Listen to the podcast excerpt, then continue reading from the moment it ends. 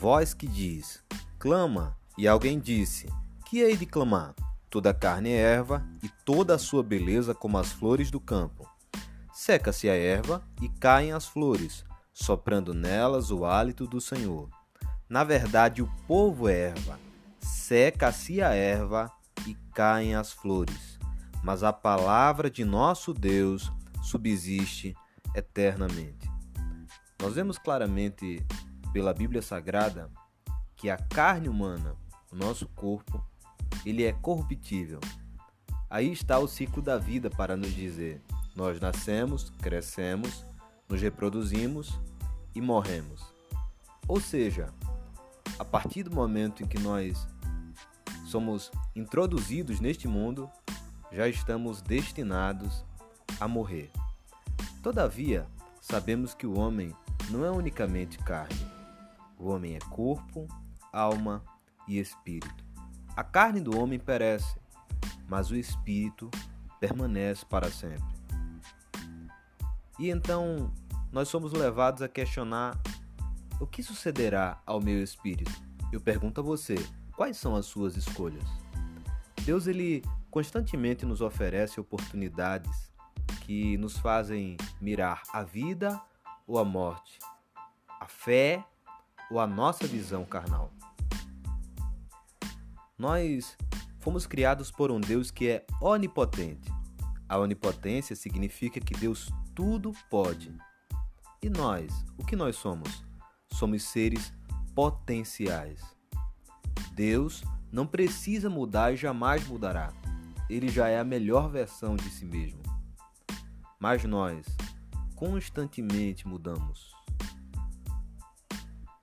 Com o passar dos dias, a nossa aparência muda. Traços da nossa personalidade tomam novos aspectos. Nós adquirimos novos conhecimentos nós não somos imutáveis. E somos levados a pensar que somos mutáveis apenas para o mal. Mas se Deus nos deu um espírito, é justamente porque Ele queria que pudéssemos nos comunicar com as coisas espirituais. Existem duas retas, uma que aponta para a corrupção e outra que aponta para a glorificação. Se o ser humano se apega às obras da carne, ele está fadado a morrer juntamente com seu corpo que definha dia após dia. Mas se o homem se apega às coisas espirituais, ao passo em que ele envelhece e o seu corpo desvanece, o seu espírito vai avançando de glória em glória até o dia que estaremos com o Senhor. Pois bem, entre a morte e a vida, escolha a vida. Porque vivendo todos os dias da nossa vida em Jesus Cristo, haverá um dia em que não precisaremos mais falar de morte. Podemos morrer nesta terra, podemos tombar aqui, mas haverá o dia em que nós ressuscitaremos e seremos elevados para estar juntamente com o Senhor e viveremos para sempre para sempre.